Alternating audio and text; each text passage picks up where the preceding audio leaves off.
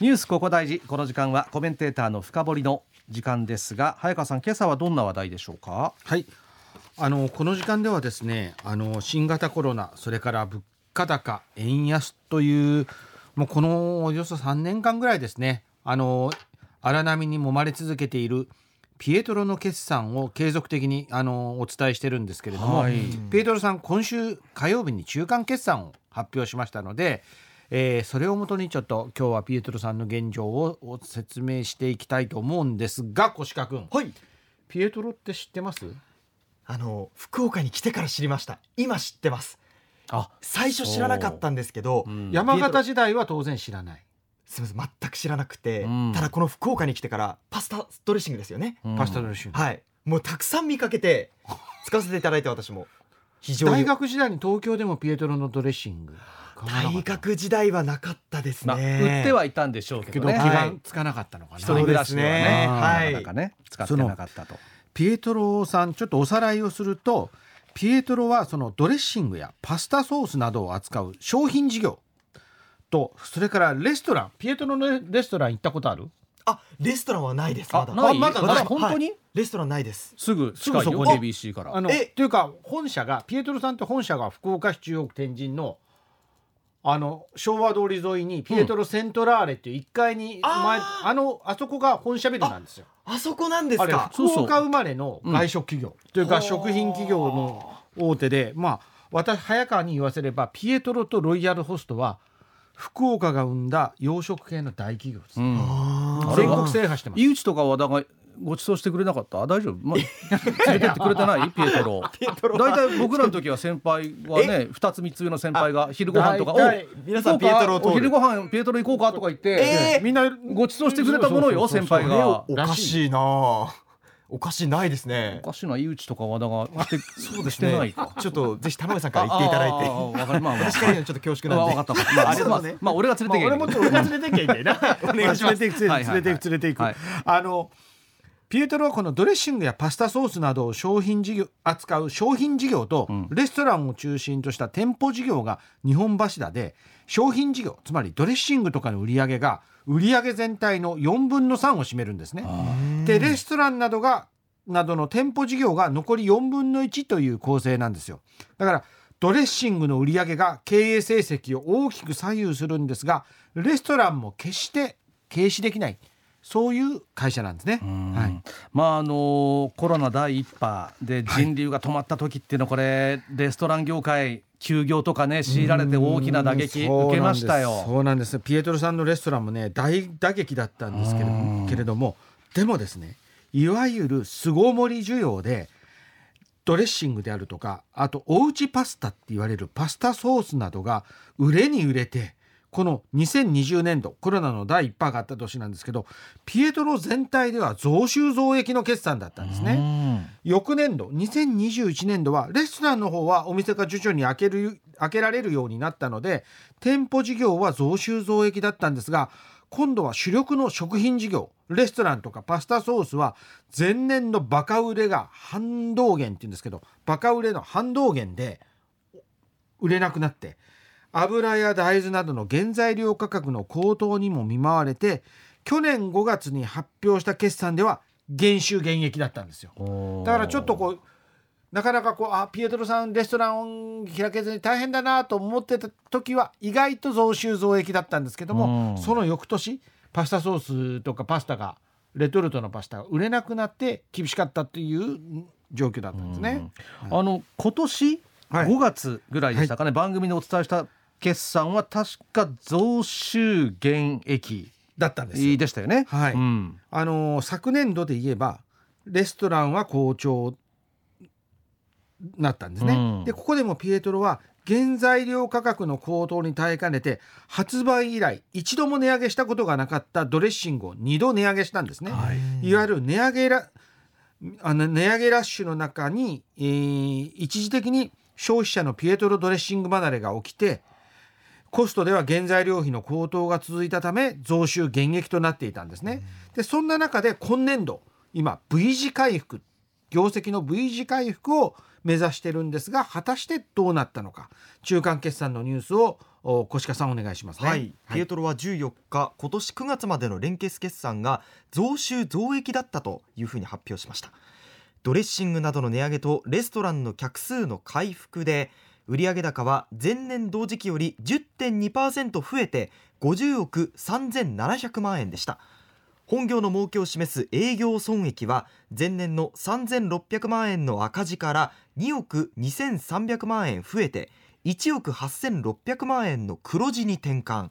純利益も黒字に転換し通期では増収増益を見込んでいます。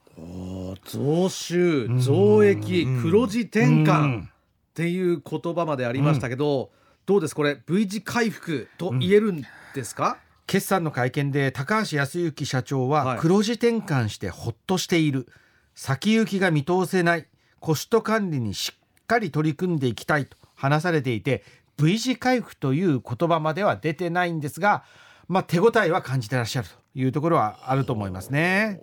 今あの出てきた先行きが見通せないっていうのはどういう部分なんですか、ねはい、これね為替です。あの円安なんです、はい、あのピエトロのパスタあのアネージっていうブランドなんですけどこれイタリアからの輸入物なので、うん、円安が進めば進むほど買い付けの値段が高くなる。コスト増となってしまって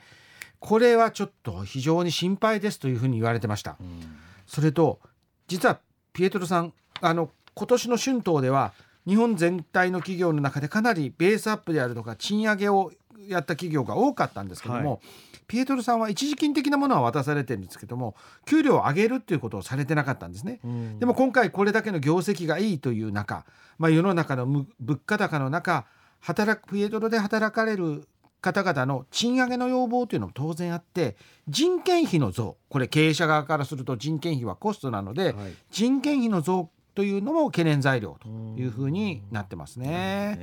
ところで、はい、ちょっと話変わるんですけどお二人はイラというお魚知ってます？イラ。イラ。えー、知らないです。イラ。笛吹き鯛って知ってます？えー、あ笛吹き鯛は聞いたことあります。私は笛吹き鯛は聞いたとても知らないです。ちょっとねイラ。ストをねちょっとお二人に渡してるんですけど、はい、イラってこんな魚なんですよ。へえあらら。赤みがかっていて、うん、赤い感じのですね、うん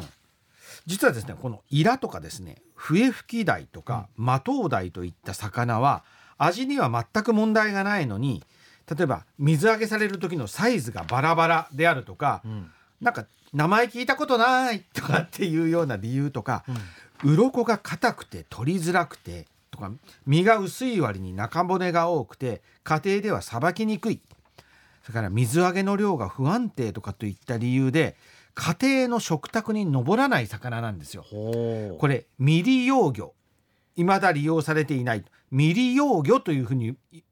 呼ばれてるんですね。そういう魚があるんです。あるんです。あるんです。ちなみにその未利用魚ってどれぐらい種類あるんですか？日本近海で水揚げされる魚の種類、うん、こんなあるんだと思ったんですけど、3800ぐらいあるんですけど、このうち私たちが普段食べているのはたった20種類から30種類で。えー3700種類以上は食べられてないんですよ。えー、そうそうなんですそうなんですよ。えー、僕もこれびっくりしたんです取材に行って。だから日本の総水揚げ量の3割が未利用魚でその量は年間全国でですよ132万トン東京ドーム1個分。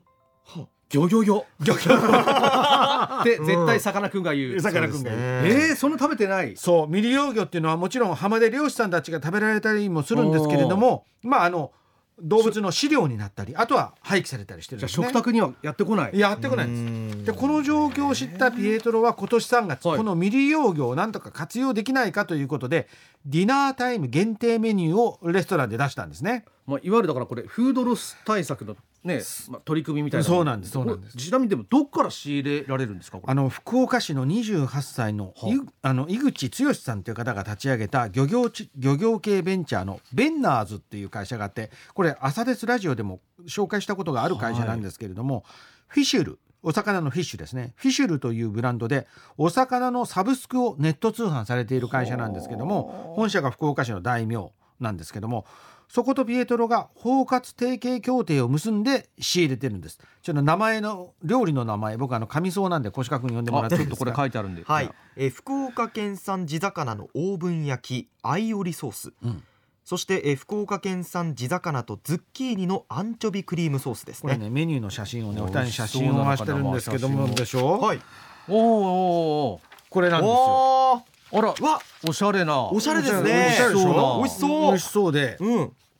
でこれねあのー春に試食会がありましてその時私いただいたんですけども、はい普通に美味しくて、うーんえーというところであのーレストランのピエトロは今パスタ以外の肉や魚の料理に力を入れてらっしゃるんですけれどもあの他のオーブン料理と比べても何の遜色もなくてもちろんこれピエトロの柴田総料理長が作られてるのでこのメニューを開発する技術にもよるところも大きいんですけどもこれが鈴木ですって言われて出されてもあのわからないというようなことで、まああの非常に人気だということであの12月からああまたこの未利用魚を使った新しいメニューにあの変えていかれるというところで、福岡県内では福岡市内の5店舗天神の本店セントラーレとかソラリアとか切って博多のピエトロで食べることができます。ディナー限定ですので、うん。あのぜひお試しいただければなというふうに思います。はい、えーこのニュース深掘りのコーナーは KBC のポッドキャストでも配信しています。途中聞き逃した方もう一度聞きたい方そちらでもどうぞ。